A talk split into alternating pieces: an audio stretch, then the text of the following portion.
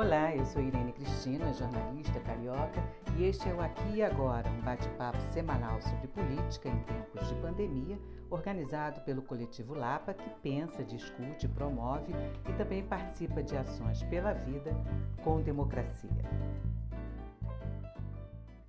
Essa semana nós vimos a população jovem, sua maioria, né, superando o medo da repressão, superando o medo do retrocesso devido às ações de provocadores e principalmente superando o medo do contágio do Covid-19 em manifestações que uniram duas bandeiras, como também foi visto no mundo inteiro, manifestação contra o racismo e contra o fascismo.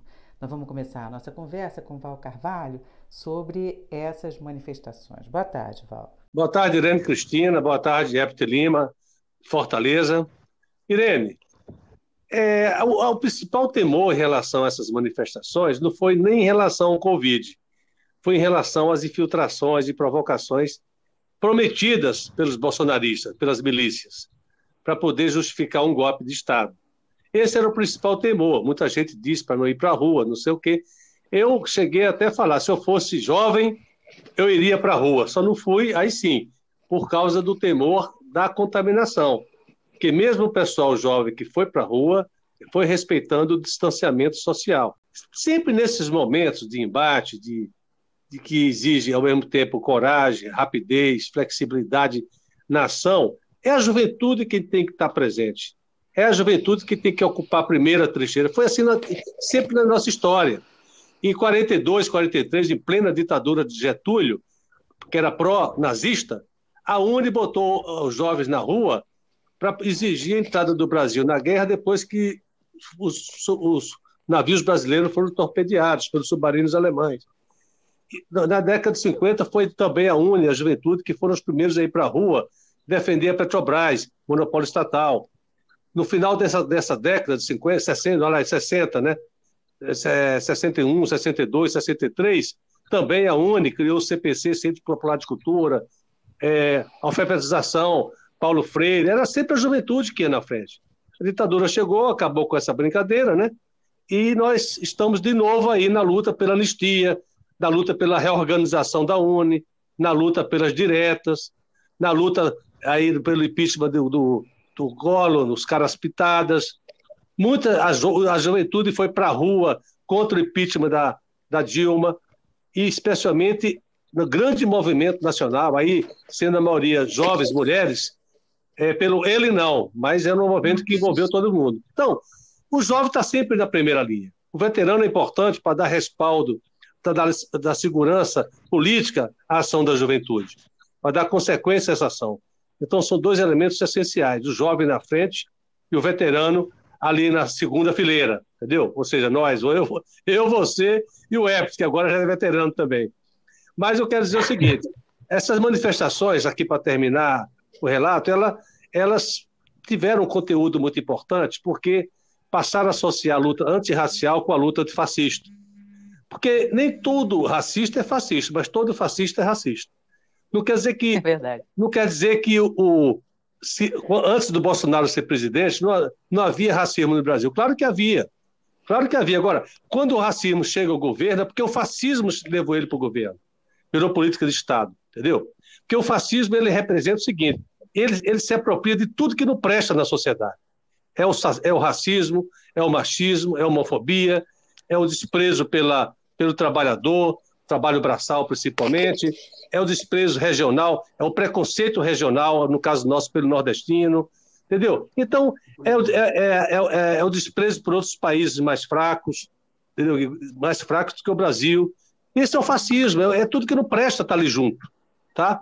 E quando os Estados Unidos explodiu aquelas lutas para o mundo inteiro, na forma antirracista, levou junto a questão antifascista. Por quê? Porque o presidente dos Estados Unidos tem claras tendências fascistas. E vai ter reeleição agora, que ele está desesperado para conseguir, daqui a três, quatro meses. Por isso que assumiu um, um vulto tão grande aquelas manifestações e misturou-se ali em defender uma política antirracial e antifascista. E sinalizando, junto com as demais manifestações na Europa e no mundo, que nada pode ser mais como antigamente. Isso é intolerável. E essa questão racial passou a ser o grande divisor de águas porque o racismo é o que tem de mais desumano na atitude de uma sociedade, porque colocam outra, um outra setor da sociedade, da população, como inferior, seja pela cor da pele, seja por origem religiosa, seja por qualquer coisa assim. Porque o judeu não era negro e era considerado inferior e foram 6 milhões foram exterminados.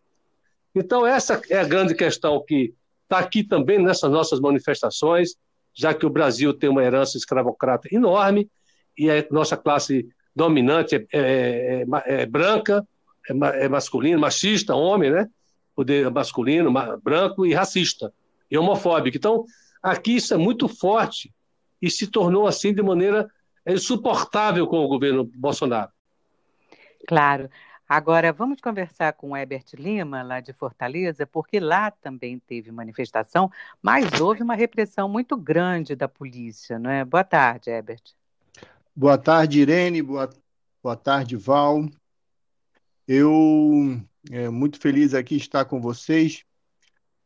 A realidade aqui em Fortaleza, ela foi muito alvissareira, na medida em que nós vimos mais uma vez o público jovem né, organizado nas torcidas organizadas, mas não só elas, de vários movimentos, de vários partidos, atenderam ao chamado de irem às ruas com todo o cuidado, com paramentados, com é, máscaras, né, mantendo a, o quanto possível as medidas de é, de afastamento para evitar aquele contágio, mas a, a grande surpresa foi a quantidade do aparato policial posto para impedir é, a livre manifestação das pessoas. Né?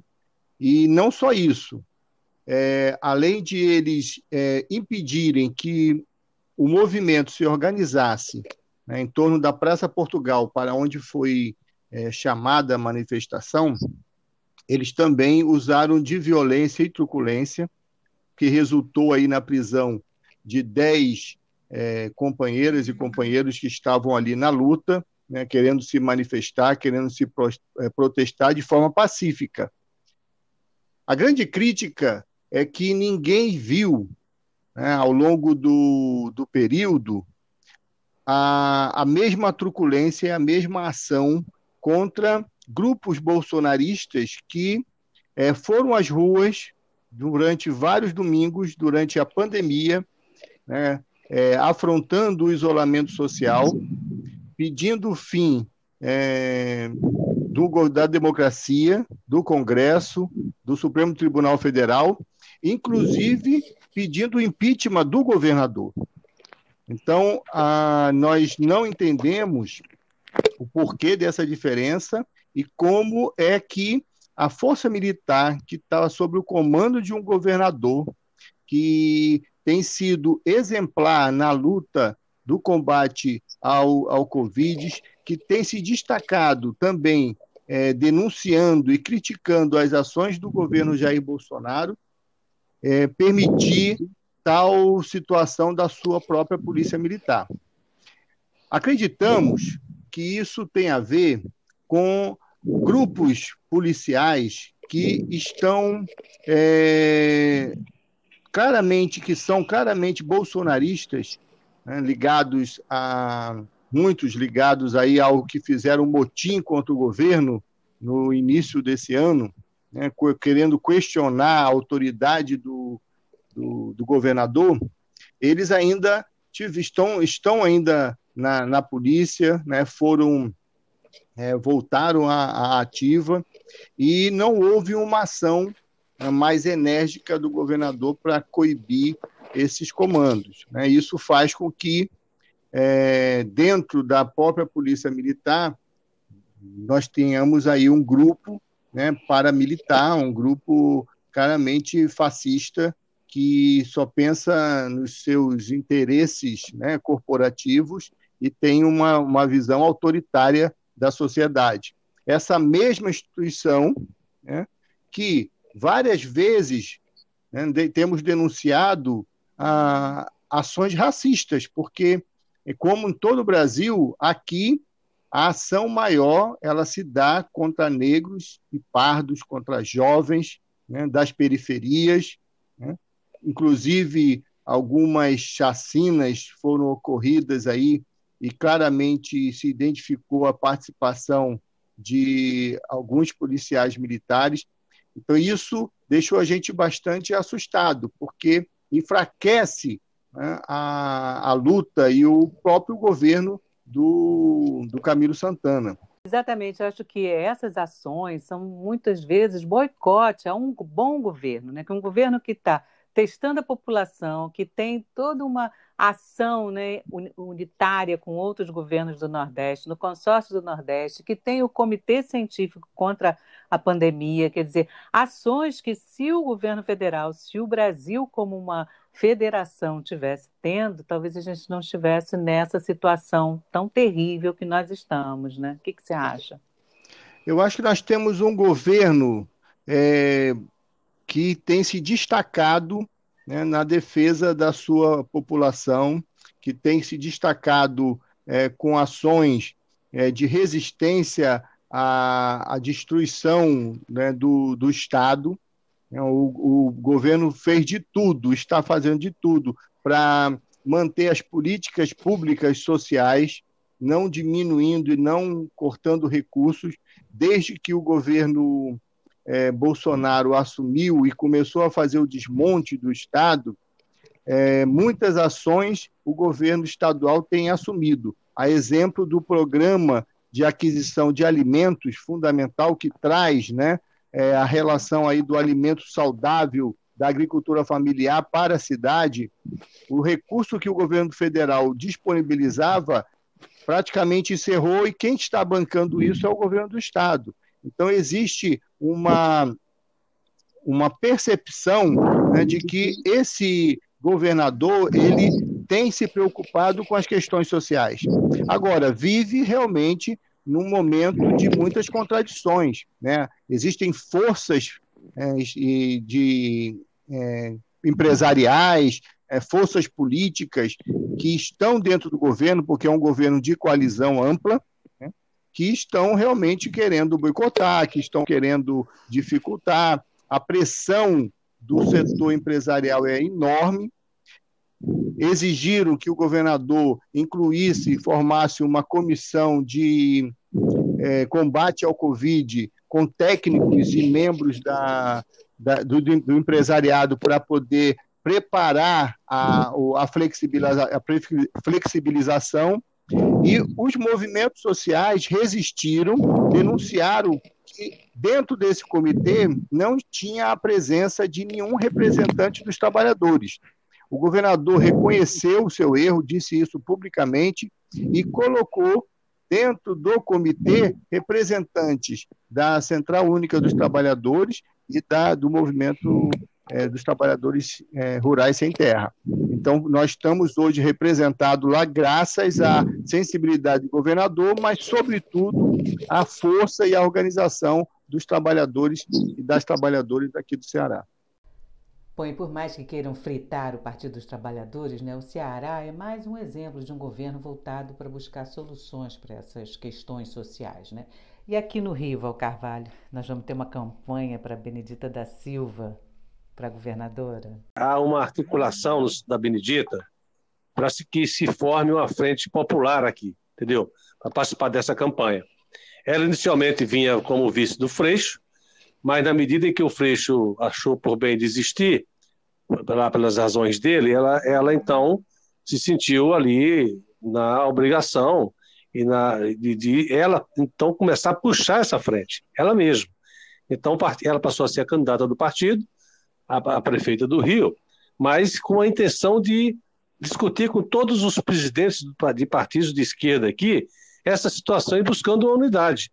Então, só me permite fazer uma observação. Nós estamos aqui acompanhando muito atento essa movimentação da formação da frente pela Benedita, porque nós também aqui estamos lutando também por isso, né? porque somente a unidade das forças democráticas de esquerda será é, possível a gente é, conseguir, nessas eleições, em havendo, a gente é, conseguir destronar e derrotar o Bolsonaro.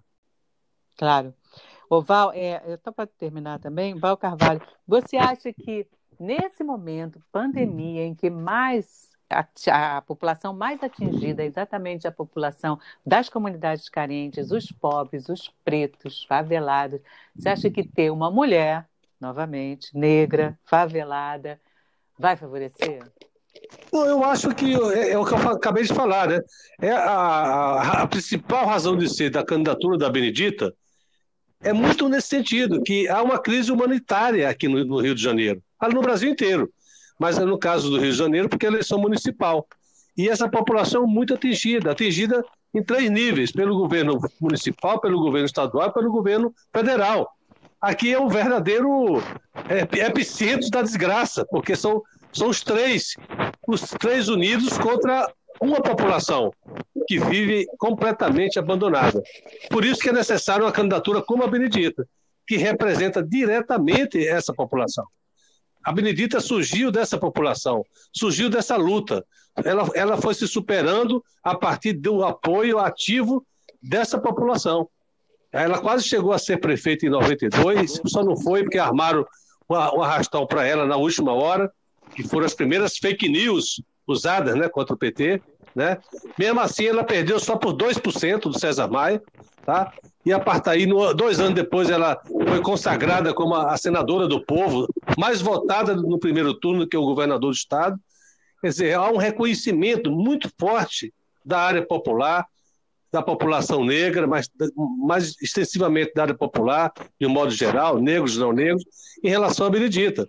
Quando ela vai na rua, em campanhas eleitorais próprias ou apoiando, nessas áreas populares, era é como se fosse uma superstar. As pessoas chegam, querem tirar foto, abraçam, isso tudo espontaneamente, entendeu?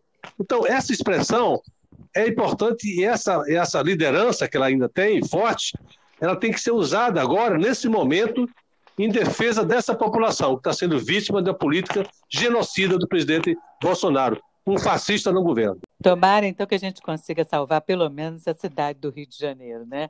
Então, mais uma vez, eu queria agradecer ao Val Carvalho e ao Herbert Lima pela participação de Obrigado. vocês. Obrigado, Irene. Obrigado, Herbert.